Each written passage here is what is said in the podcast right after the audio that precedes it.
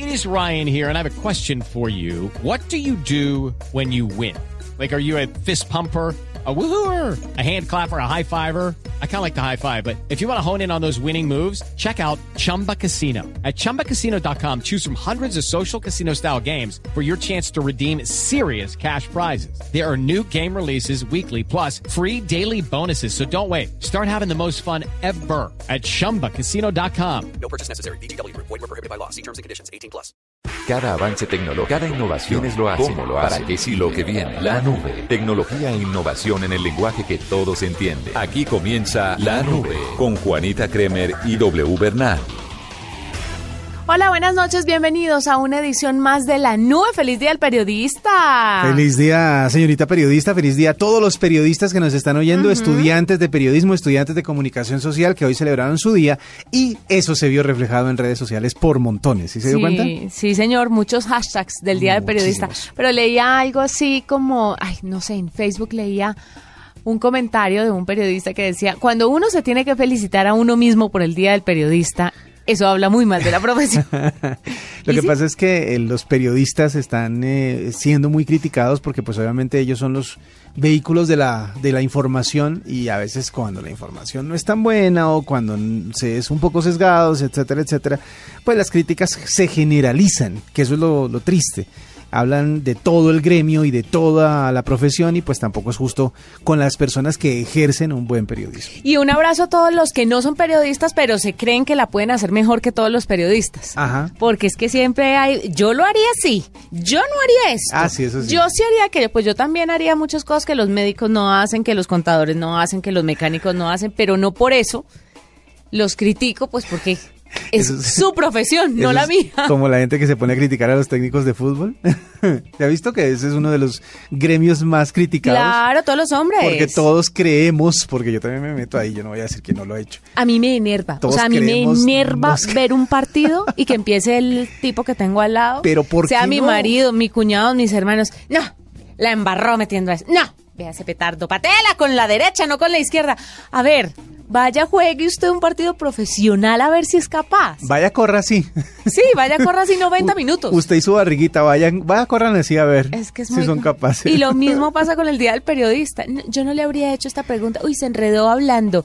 Uy, no, pero como pero se ve de pues- gorda en televisión. Ay, Dios mío, la gente Sí. la tiene clara para criticar. Sí, Pero es bueno, verdad. Pero aún así, eh, saludamos y felicitamos a todos los a periodistas. todos y a los que se creen. Exacto, y esperamos que, que sea también eh, un día para celebrar para todos ellos. W, hay una noticia muy importante que vale la pena resaltar que me encontré esta mañana que hablaba sobre Anonymous. Anónimos, sí. Usted sabe, este grupo de hackers políticos tan reconocidos a nivel mundial. Sí, que están pendientes pues de, de un montón de redes importantes y se meten a revelar secretos que son bastante, bastante privados, por decirlo de alguna manera. Pues mire, aparte de publicar y ventilar asuntos políticos y temas de Estado y, y- y otras cosas de interés y no tan de interés, llegan a hacer cosas bastante interesantes, como por ejemplo el ataque que se dio en el servidor Freedom Hosting 2 al que solo se puede acceder con un navegador específico en la dark web. Ya hemos hablado aquí en la nube de la web oscura o de la deep web, que Sí. es eso que no todo el mundo conoce o que mejor dicho casi nadie conoce, porque está la web que usted y yo conocemos, pero debajo de eso hay otra cosa muy oscura, Ah, donde se trafica, se venden órganos, pornografía infantil y precisamente los activistas robaron información de los usuarios y cortaron el acceso a 10.613 sitios con pornografía infantil. Bueno, esa estuvo bien. Exactamente. Resulta que este servidor, el que le acabo de decir, Freedom Hosting 2, es el sucesor de, de Hosting 1, del, del 1, de Freedom Ho- Hosting 1. Y después de que tumbaron el primer sitio por pornografía infantil también, se dieron a la tarea de investigar el sitio 2, a pesar de que decían que eran totalmente intolerantes con la pornografía y con cualquier contenido que no fuera legal, se dieron cuenta que almacenaban bastantes sitios pornográficos, sobre todo de pornografía infantil. 20% de los sitios de la dark web eh, los relacionados con pornografía infantil los tumbaron los de Anonymous. Imagínese eso. Además, tienen las direcciones de las personas que acceden a esos sitios y la policía pues ya está con esas em, direcciones para hacer, obviamente, lo respectivo. Pues esa parte estuvo muy bien, porque lo interesante del trabajo de un hacker eh, es eh, que revela las vulnerabilidades de ciertos sistemas eh, y eso ayuda pues para que se vuelvan un poco más seguros y en este caso a descubrir esas cosas. De verdad que navegar por la deep web es algo que puede ser un poquito aterrador. Raya, sí, puede que raye a la persona que lo está haciendo si no tiene una conciencia o una estructura mental bastante fuerte, porque lo que uno se encuentra ahí es absolutamente lo peor del ser humano. Lo peor del ser humano lo puede encontrar en la deep web, así que es mejor que usted no se meta, para empezar, es como la primera, el primer llamado. Y el segundo es eh, tenga cuidado porque muchas veces eh, la información que se genera al navegar por estos sitios pues puede quedar registrada y, es eh, que de pronto la curiosidad lo va a llevar a usted a ver algo de eso y termina registrado por allá en alguna base de datos que puede ser bien peligrosa. Imagínese, en el año 2003, 2013 tumbaron junto con el FBI también el hosting 1 y ahora tumbaron el 2 y dicen que hay 381 mil direcciones de correo electrónico que ya están en manos de las autoridades para que sean investigadas por consumir este tipo de pornografía. Pues puesto que es la infantil gravísimo. Está muy bien que Pero, lo hecho en medio de todo, vale la pena resaltar el trabajo de Anonymous en este caso. En este caso, los felicitamos. Óigame, usted sabe que cada año eh, se hace una carrera, por decirlo de alguna manera, eh, por patentar cosas nuevas en términos de tecnología.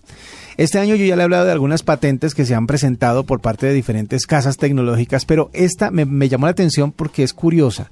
Apple tiene una patente que se llama textualmente Gesture Based Information Exchange Between Devices in Proximity, que dicho en español es más o menos como eh, intercambio de información basado en gestos entre dos eh, dispositivos que estén cerca. O para traducírselo aún más, es sencillo, que si usted tiene, por ejemplo, un Apple Watch y yo tengo, por ejemplo, otro Apple Watch, van a desarrollar una tecnología en la cual yo le pueda pasar a usted información dándole la mano, por ejemplo, o chocando la mano o chocando los puños. O sea, como saludando. ¿Quiere, por ejemplo, le estoy preguntando, ¿quiere usted el teléfono de Julián? Lo tengo en mi, en mi teléfono. No, ya lo tengo, gracias. Chocamos los puños y los dos aparatos intercambian la información. Y no puede existir un error de que se choquen los puños y pero ¿cómo así? Chocamos nuestros puños con los aparatos. Puños, exactamente. Agarrados. No, no, no. Los, eh, usted tiene su reloj puesto, por ejemplo. Ah. ¿sí? Imagínese su reloj puesto. Todo el mundo imagínese que tiene en este momento un Apple Watch. ¿sí? Y usted se imagina que a otra persona le interesa, no sé, de pronto una foto que usted tenga en el Apple Watch. Y dice, páseme la foto. En vez de el conectarse los dos por Bluetooth o por otro sistema o por eh, la proximidad o lo que sea, usted hace un gesto. Gesto que es común entre dos personas. Darse la mano chocar los puños, el famoso high five, etcétera, etcétera. Lo que quiere desarrollar Apple es una tecnología que gracias a esos gestos que son naturales de las personas, intercambien información.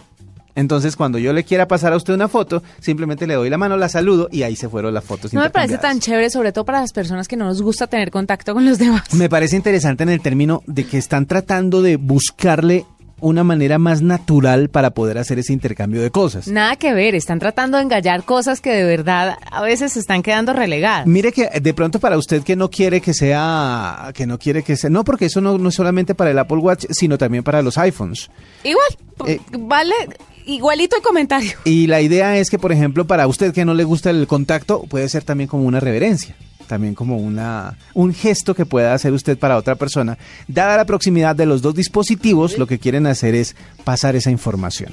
Entonces, eh, es más eh, Pero imagínese usted por accidente hacer este tipo de cosas. No, porque usted no hace esas cosas por accidente. Usted ah. choca los puños con alguien por accidente. Pero a veces caminando, sí, yo soy muy torpe. Pero no es eso. Es la típica choque de puños de saludo.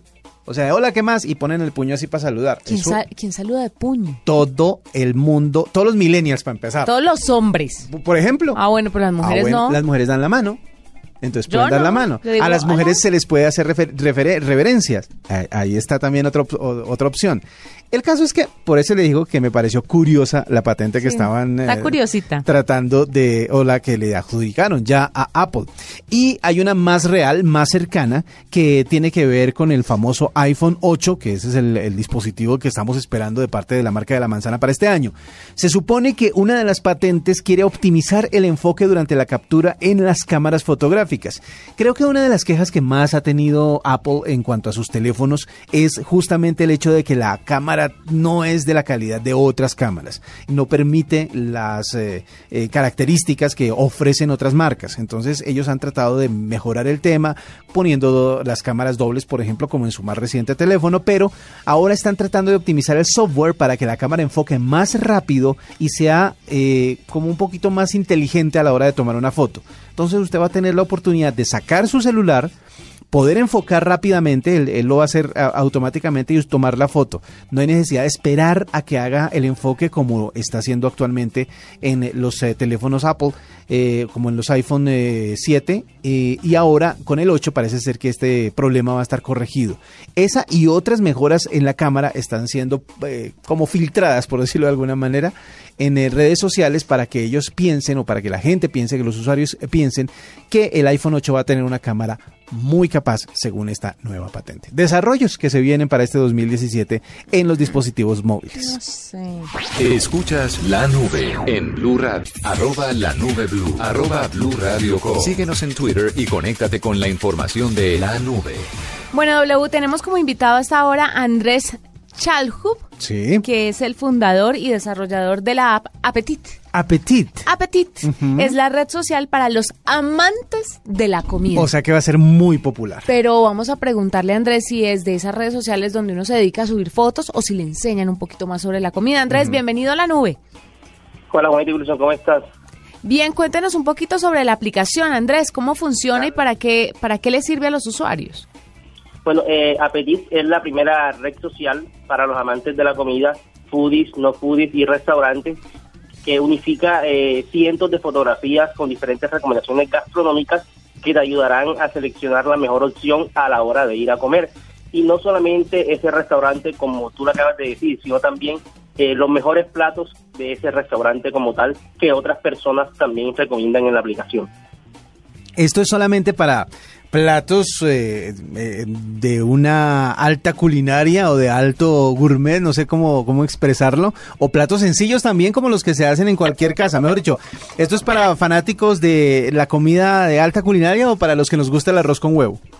No, para cualquier tipo de persona, Wilson. Eh, la aplicación como tal tiene la opción de que tú publiques ya sea a un restaurante donde pues donde pues el cual tú visitas o también puedas publicar un plato hecho en tu casa como tal. Y, a, y pues a ambos platos puedes asignarle una calificación. Eh, pues la aplicación está disponible para cualquier tipo de persona, ya sea un foodie muy eh, destacado o ya sea una persona que simplemente pues quiere hizo un pues una buena receta en su casa y quiere compartirla con toda la comunidad, pues lo puede hacer sin ningún problema. Pero entonces la aplicación tiene perfiles de cada uno de los usuarios donde uno puede ver lo que están posteando como tipo Instagram o puede ver los restaurantes y el ranqueo de, de los platos que ahí ofrecen. Claro que sí, bueno, de, pues déjame te comento un poco. Eso es lo más interesante de la aplicación. La aplicación tiene un perfil, eh, perfiles normales como tú lo has dicho, de, pues de cualquier red social como Instagram, Twitter, Facebook, tú creas tu perfil y a medida de que tú vas compartiendo platos, tú comienzas a aumentar tu nivel. Tú comienzas siendo un lavador de platos, o sea, una persona que básicamente no es conocedora de comida y a medida que las demás personas de la comunidad comienzan a darle delicioso, que es eh, lo mismo que, like, pero acá se llama delicioso, tú comienzas a ganar puntos. Esos puntos te van a ayudar a pues aumentar tu nivel hasta que te conviertas eh, en pues en el chef de la ciudad como tal. Eh, obviamente a medida que vas aumentando puntos, pues los beneficios que tiene Apetit pues también pues te van a ir eh, aumentando. También tienes la opción de añadir amigos, puedes añadir amigos ya sea de tu ciudad, de tu Facebook o donde quiera que te encuentres. También puedes hacer búsquedas pues de, de restaurantes y también puedes añadir a esos restaurantes a tus amigos. No solamente puedes añadir usuarios, sino que también restaurantes. Esta, esta eh, aplicación obviamente está orientada hacia la comunidad, pero me imagino que muchos restaurantes también querrán, querrán eh, ingresar ahí como, como eh, eh, no sé si opinadores o como gente que quiere influenciar a las otras personas para que los visiten. Esto, este manejo comercial, por decirlo de alguna manera, ¿es libre o tienen que contactarse con ustedes para hacer algún tipo de publicidad? Bueno, eh, Wilson, te comento, la aplicación cuando tú la descargas tiene dos opciones para registrar. Lo puedes hacer como un restaurantero o lo puedes hacer como un usuario normal.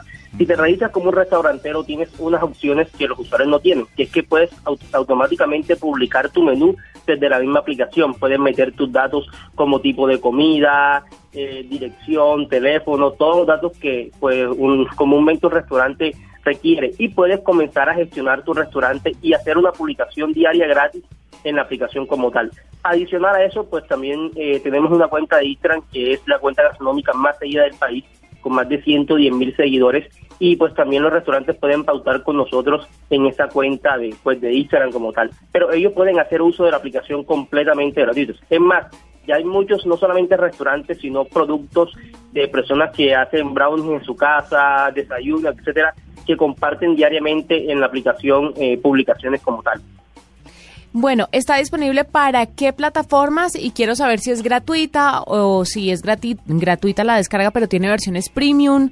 ¿Cómo funciona el tema aquí para todos los que estén interesados en descargar Apetit? Ok, Juanita, eh, pues la aplicación está disponible tanto para, para Android como para iOS y es completamente gratis tanto para, para ambas plataformas. Lo pueden descargar gratuitamente sin, sin ningún costo. Pues me parece muy interesante porque amantes de la comida, gente que quiera cocinar o gente que le gusta la buena mesa, pues obviamente puede reunirse allí. Además, mire que un, sabía que una de cada dos personas que tiene un smartphone le toma una foto a su plato de comida por lo menos una vez al mes. Yo lo he hecho. Yo lo he hecho, yo muchas veces. Sobre todo cuando uno se encuentra con algo que le parece, porque la comida también entra por los ojos, ¿no? que le parece así como muy bonito, muy bien servido, muy bien preparado. Esas fotos siempre van a las redes sociales y qué bueno encontrarse con una red que pueda servir para esto. Pues mire, él es Andrés Chalhuf, Chalhuf que es el fundador y desarrollador de la aplicación Apetit para que ustedes la descarguen, para que disfruten viendo platos deliciosos, recomendaciones también de muchos restaurantes, pero también para que ustedes puedan compartir sus recetas y sus recomendaciones una aplicación, una red social exclusiva para los amantes de la comida, o sea, todos, porque todos amamos la comida. Eh, adicional a eso, es la única red social en Colombia que da beneficios. Hemos regalado aproximadamente en menos de seis meses más de 1.500 platos de comida a nuestros usuarios. Entonces, pues las personas que estén más activas en la comunidad, que estén publicando sus experiencias, que estén compartiendo, que estén comentando a los demás, eh, semanalmente estamos regalando aproximadamente entre 20 a 30 platos de comida a todos esos usuarios pues mucho más activos. También vale aclarar que la aplicación también eh, se puede encontrar eh, restaurantes con un ranking que los mismos usuarios le dan. A medida que los usuarios van publicando de un restaurante, la aplicación va dando una serie de rankings de los restaurantes. Tú puedes filtrar restaurantes por tipo de comida, por precio o incluso por estado de ánimo si de pronto quieres eh, saber cuáles son los restaurantes para llevar a un extranjero, si quieres ver cuáles son los restaurantes que están eh, alrededor tuyo, toda esa información pues también lo ofrece la aplicación. La gran diferencia es que acá esa información de los restaurantes no es estática, los mismos usuarios la crean, no son no es información que Apetit pone allí, los mismos usuarios son los que constantemente están dando el ranking de los restaurantes y son los que están eh, publicando las fotografías pues de las comidas. O sea, es como tipo Waze, colaborativo el asunto. Exactamente. Un Waze para encontrar una buena comida. Qué delicia. Exactamente. Andrés, mil gracias por estar con nosotros. Claro que sí, Juanita. Wilson. Muchas gracias a ustedes por la invitación. Feliz noche. Esta es la nube de Blue Radio. Arroba la nube blue. Arroba blue radio Síguenos en Twitter y conéctate con la información de la nube. W, le quiero contar algo a usted y a los oyentes que tanto están hablando hoy, por ejemplo, del cambio climático. Ajá. ¿Por qué? Porque ayer, bueno, empecemos porque el cambio climático ha estado de moda desde que Donald Trump en su campaña dijo que no había tal cambio climático, pero también están hablando de eso desde ayer cuando la ciudad de Bogotá registró eh, la temperatura más alta históricamente hablando, con casi 26 grados de temperatura. Y creo que hoy no nos quedamos atrás. Y además, estamos llegando a mínimos bastante raros, por ejemplo, en la madrugada. Esta mañana amaneció a 3 grados centígrados. ¿Qué me dice el viento? También está bastante ah. fuerte. Eh, para, esta época, o sea, es que está venteando como ventea en agosto. Exactamente, más o menos ustedes pueden presentir cómo sería agosto si los vientos desde ya están como están. Bueno, el clima está bastante loco. Y cuando suceden este tipo de cosas con el clima, ¿qué es lo que dice la gente? Popularmente, ¿qué se está diciendo? Que no sé, hay muchas cosas que antes era más, eh, más tranquilo todo, que antes ¿Pero estaba a qué más le definido. atribuyen esto? Ah, no, pues obviamente a lo que nosotros hacemos como como seres humanos y al desarrollo de la tecnología, a las emisiones de carbono. Pues me encontré un artículo donde le dicen a las personas que no deben ser tan ingenuos porque un día en concreto que haga mucho frío o mucho calor no es culpa del cambio climático. Ah, Entonces, no falla que si un día en febrero como estos llueve a cántaros o hace demasiado calor como los que estamos sintiendo en la ciudad de Bogotá por estos días, la gente se lo atribuya al cambio climático, pero solo muestra esto el desconocimiento que la gente tiene del cambio climático. Básicamente, en el artículo que me encontré dicen que el cambio climático es el cambio que hay en el tiempo durante décadas, en, Sí, el, sí. en- en el tiempo ya. Entonces que cambien las estaciones, eh, pero que un día sea más frío que otro, más caluroso que otro, pues no se le debe atribuir al cambio climático y no deberíamos ser tan ligeros. Hay muchos factores que influyen en el clima de manera global, desde la radiación solar a la posición de la Tierra en el sistema solar, eh, al movimiento, por ejemplo, que es a veces que es imperceptible de los continentes o de las corrientes oceánicas. Y cambio climático es una expresión muy de actualidad que usamos popularmente para referirnos al conjunto de alteraciones que la actividad del ser humano está produciendo en el clima del planeta. En realidad deberíamos hablar de la influencia antropogénica sobre el clima. Es más Pero la gente hablar- dice cambio climático, Es obviamente. más fácil decir cambio climático. El cambio climático, pues usted sabe que es real, contrario a lo que piensa Donald Trump. Sí. Pero es complicado hacer que la gente tome conciencia sobre esto porque sus consecuencias no se pueden resumir en un evento concreto. Una cosa es el tiempo que haga en un día específico, en una zona concreta, y otra muy diferente es la tendencia general del clima a lo largo de décadas.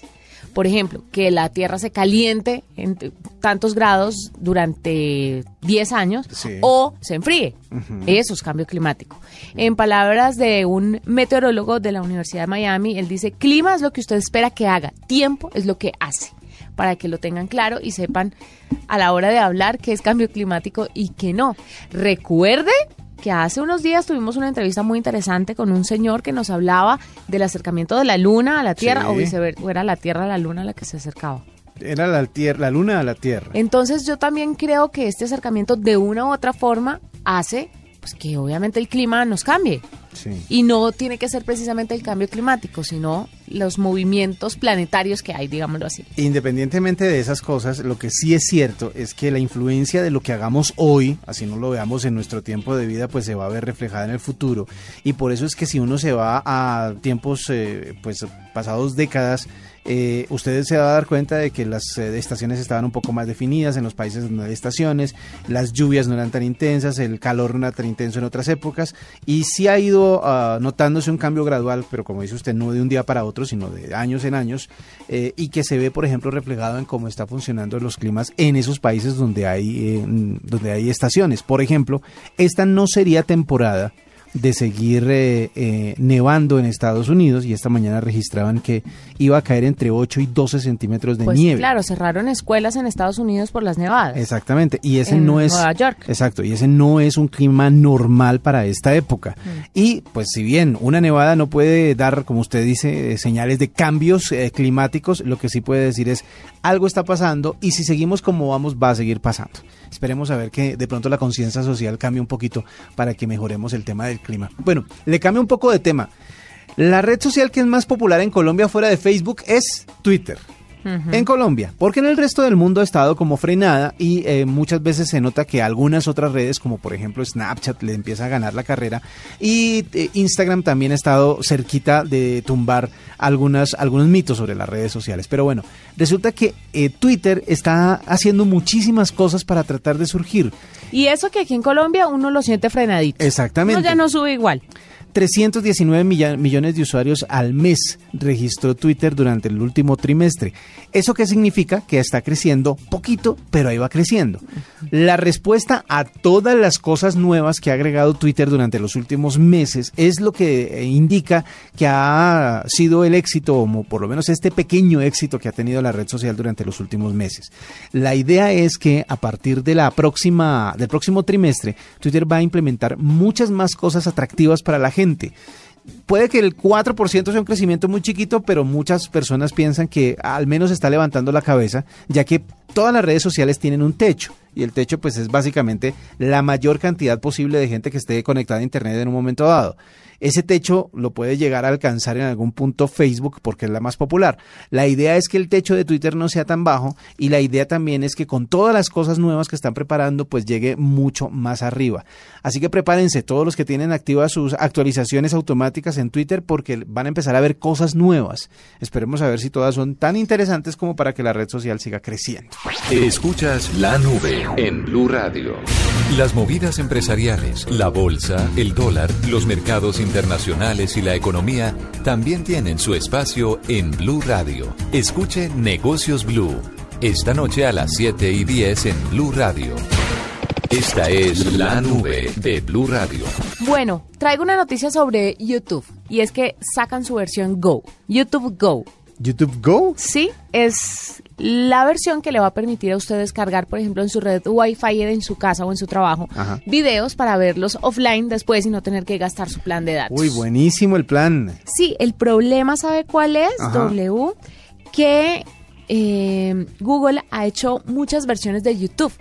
Hay Sí. demasiadas y la gente logra confundirse. Sí. ¿Usted quiere saber cuáles son? ¿Cuáles ¿Sabe de qué le estoy hablando o no, tiene estoy ni idea? entendiendo bien, pero quiero que nuestros oyentes estén más claros que yo. O sea, usted dice que yo no sé nada. No, no, no. Que quiero- no me sé... No me- usted, no, usted es la que tiene la información. Espero que nos la comparta. Mire, con YouTube pasa algo particular y A es que mm, duplica funciones eh, y sobreexplota el nombre de, de su portal de videos.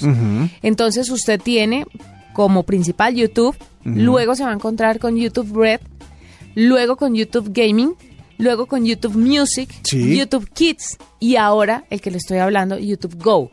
Y todos estos YouTube son diferentes servicios, modalidades de YouTube, pero todos ofrecen algo diferente. Sí. Entonces, tanta diversificación no deja que la gente se enfoque realmente en lo que necesita y termina utilizando solamente una y se va a buscar las otras cosas en otras aplicaciones sabiendo que YouTube también lo puede ofrecer. Sí. ¿Me entender? Es por ejemplo como lo que pasó con Hangouts que Google tiene Google Halo, Google Hangouts, Google Sí. yo no sé qué, Google y la gente se dispersa, o sea, tienen tantas cosas que a la larga la gente no sabe cómo a qué apuntarle y por eso Hangouts lo dejaron solamente para el ámbito empresa- empresarial. Exacto. Entonces están incurriendo como en ese error, pero parece que van a corregirlo próximamente. Pero la noticia, por supuesto, es que ahora usted puede descargar videos en YouTube desde una red Wi-Fi para luego verlos en su celular sin necesidad de gastar sus datos móviles. Pues es una muy buena noticia Como porque lo hizo Netflix. Sí, pero es muy buena noticia porque muchísima gente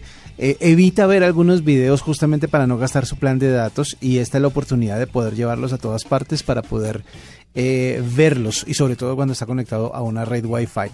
Pero hablando de eso y hablando de esa integración que usted eh, nos comenta alrededor de todos los productos de YouTube, resulta que Google ha decidido eh, dar como un empuje más grande a su servicio de música.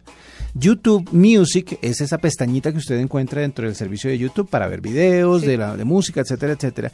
Y Google también tiene su Google Play Music, que es donde usted puede encontrar, por ejemplo, la letra de las canciones, puede encontrar archivos en, eh, de audio de las canciones que más le gustan, etcétera, etcétera. Y la idea es unir las dos empresas, los dos equipos de desarrollo, para obtener el mejor producto posible. De momento, un reporte en una página que se llama The Verge dice que no va a cambiar nada para los usuarios, que por ahora van a seguir viendo ambas aplicaciones por separado, pero que en este momento lo que quieren es encontrar una app más robusta que incluya los dos servicios. La combinación de ambos grupos terminó el año pasado, o sea, como que unificaron los dos equipos de trabajo y van a tener eh, un equipo de desarrollo y de gestión con las empresas discográficas y con los artistas para lograr los derechos de la mayor cantidad de canciones posibles para que Google ofrezca a través de YouTube Music y a través de Google Play Music el mejor servicio de música posible. Y así Vamos a ver qué pasa. Así terminamos esta edición de la nube. Fue un gusto acompañarlos. Mañana más tecnología e innovación en el lenguaje que todos entienden. Los esperamos después de las 9.30 como siempre. Que la pasen bien. Hasta aquí la nube. Los avances en tecnología e innovación de las próximas horas estarán en nuestra próxima emisión. La nube. Tecnología e innovación en el lenguaje que todos entienden. La nube por Blue Radio y bluradio.com. La nueva alternativa.